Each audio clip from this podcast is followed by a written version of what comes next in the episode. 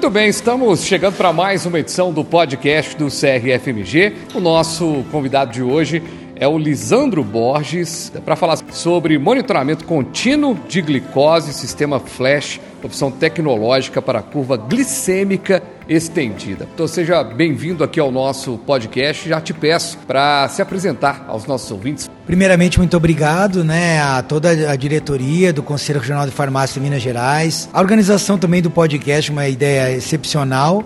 E estamos felizes de estar aqui em Minas. Atualmente eu sou professor universitário, professor associado na Universidade Federal Sergipe, com graduação em farmácia e com mestrado e doutorado na área de bioquímica toxicológica e pós-doutorado em imunologia avançada na USP. E na Universidade Federal Sergipe temos vários projetos na área de diabetes, na área da Covid-19, na imunologia e na bioquímica. Para a gente começar, como é que é a atuação do farmacêutico nesta área, uma vez que é uma área fundamental hoje da atenção farmacêutica. Fundamental, né?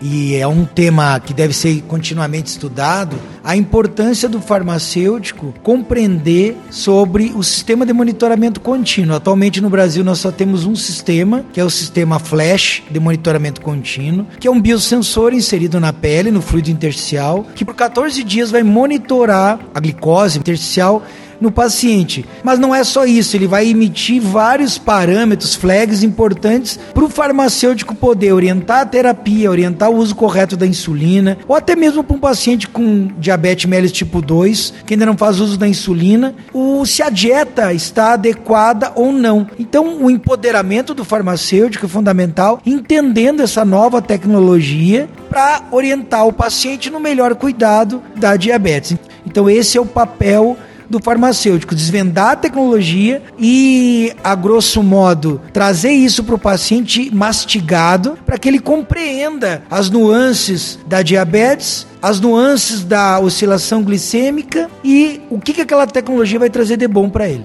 O que é a diabetes, doutor? O que, que a gente pode dizer sobre essa doença que muito se fala, mas de repente muita gente não sabe necessariamente o que ela é? A diabetes ela é considerada, segundo a literatura, uma doença metabólica que vai afetar o indivíduo não só na ingestão de carboidratos, a glicose, mas também desequilibra o sistema bioquímico de proteínas e também de lipídios. Então é uma doença que pode ser classificada como diabetes mellitus tipo 1, que é uma doença autoimune com ataque ao pâncreas ilhota beta. E a cessação gradativa da produção de insulina, que o paciente vai exigir que ele utilize a insulina uh, injetável, a insulina exógena, não a mais produzida pelo pâncreas, e a diabetes mellitus tipo 2, aonde é uma resistência insulínica a maior causa, causada pela obesidade e outros fatores de risco aonde o paciente gradativamente ele produz insulina pelo pâncreas, mas essa insulina não consegue agir adequadamente. Por isso ele vai usar os antidiabéticos orais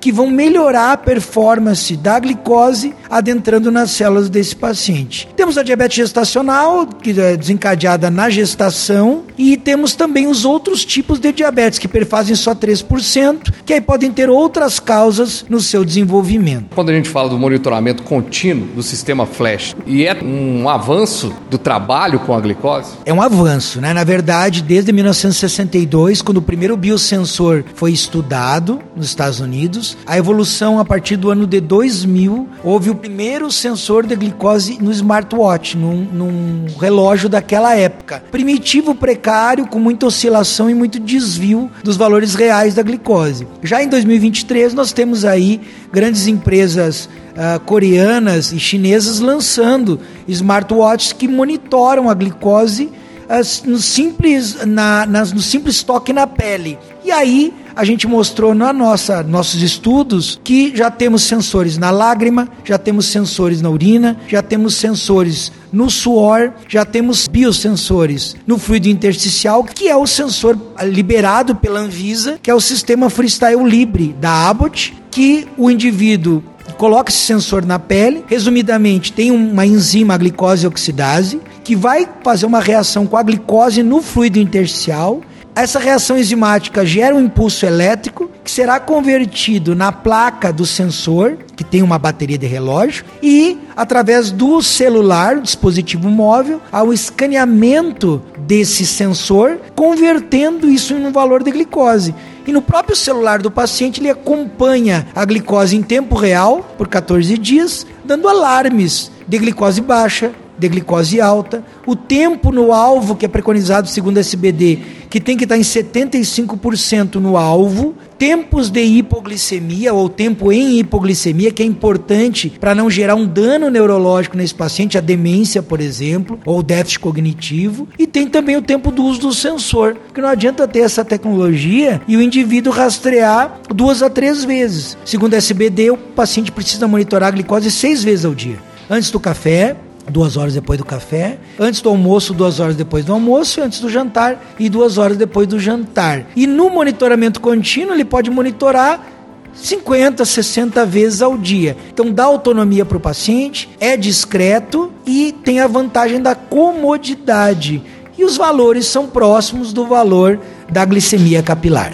Hoje, analisando dessa questão da glicemia, a questão glicêmica como um todo, é, a gente pode dizer que é, o céu é o limite, temos ainda muito mais a avançar em termos de tecnologia. Hoje, os exames são cada vez mais rápidos, você tem um exame que você faz de manhã, à tarde, você já tem um resultado. A tecnologia ela avança basicamente na velocidade da luz. Enquanto o artigo científico ele leva de três a seis meses para ser publicado, uma inovação tecnológica dependendo do tipo de inovação, ela é lançada em 15 a 20 dias. Então a, a inovação tecnológica é a hora, é o momento. Quando que nós imaginaríamos a inteligência artificial hoje? Eu tenho mais de 65 aplicativos de inteligência artificial que fazem quase tudo que a gente quer, desde planejar uma dieta até elaborar um artigo complexo, elaborar um script de um teatro, fazer uma poesia e por que não dizer planejar estruturar um prédio, cálculos arquitetônicos, cálculos até de planejar um aplicativo para ser usado para a conveniência do paciente. Então, hoje a tecnologia, a inteligência artificial avança a velocidade da luz. Da, daqui para frente, a pessoa pode comprar uma camiseta que vai medir a glicose do paciente ou aferir outros parâmetros. Por exemplo, um paciente renal vai monitorar a sua ureia creatinina em tempo real, mandar para o celular, mandar para o e-mail do médico, aonde ele vai saber como que estão os parâmetros bioquímicos do paciente. Assim como na diabetes, uma camiseta ou até mesmo uma peça íntima pode monitorar os níveis de glicose e, e encaminhar isso para o celular do paciente para que ele tenha o total controle. Então isso é o futuro. O futuro está na palma da nossa mão e está no nosso dispositivo móvel hoje. Quando que a gente imaginava 40, 50 anos atrás que o celular fizesse um mapeamento GPS, fosse o nosso mapa, fosse a nossa babá eletrônica e o laboratório ele tem que se adaptar. A farmácia tem que se adaptar, 786 está aí para implementação de exames testes rápidos em farmácia, dando mais empregabilidade para o farmacêutico. O farmacêutico tem que acordar para essa nova tecnologia, gerando qualidade de atendimento ao nosso paciente. Na diabetes não é diferente. Em 1923, a descoberta da insulina, que revolucionou o tratamento. Antes, quem tinha diabetes tipo 1, a sentença era de morte. E hoje nós temos a pâncreas artificial, onde tem um algoritmo que calcula quanto vai subir a glicemia do paciente e jorra a insulina. Então isso é uma revolução. Hoje, em 2023, eu já tenho o pâncreas artificial monitorado, a glicemia, monitorando a glicemia do paciente por biosensores e uma bomba que vai jorrar essa insulina, compensando, fazendo o que o pâncreas faz daqui a mais um tempo, os biosensores vão dominar e todos os parâmetros bioquímicos, hormônios serão monitorados pela pele ou por roupas vestíveis, aonde na palma da mão eu consigo ter todos os parâmetros e o meu médico e o farmacêutico e o profissional de saúde vai receber esses dados em tempo real. Esse é o futuro. Agora, o senhor falou sobre a 786, o farmacêutico da drogaria, que atua na drogaria está apto a fazer esses serviços? O farmacêutico vai ter que se preparar para esse campo de trabalho? É ótima pergunta. A 786, eu li toda a 786, eu estou dando curso sobre a 786. O que, que eu digo para você? Tem gente que anda na floresta e só vê lenha para cortar. Eu ando na floresta e vejo a beleza das árvores. E também vejo lenha para cortar. Então o laboratório tem uma oportunidade de ouro. A 786 ela tá alavancada e ela está embasada no laboratório de análises clínicas, que é o serviço tipo 3. A farmácia, para fazer serviço com equipamentos, precisa estar vinculado no laboratório tipo 3. O posto de coleta, para fazer coleta e encaminhar, precisa estar vinculado ao laboratório tipo 3. Ele que comanda a cadeia de exames de análises clínicas. Então o laboratório tem que se empoderar disso, oferecer esse contrato com as farmácias e drogarias, prestar a fiscalização, o serviço, o controle e monitoramento para que a drogaria faça certo. Se é para fazer, vamos fazer com qualidade, fazer certo com apoio do laboratório de análises clínicas. Essa é a minha visão como analista clínico.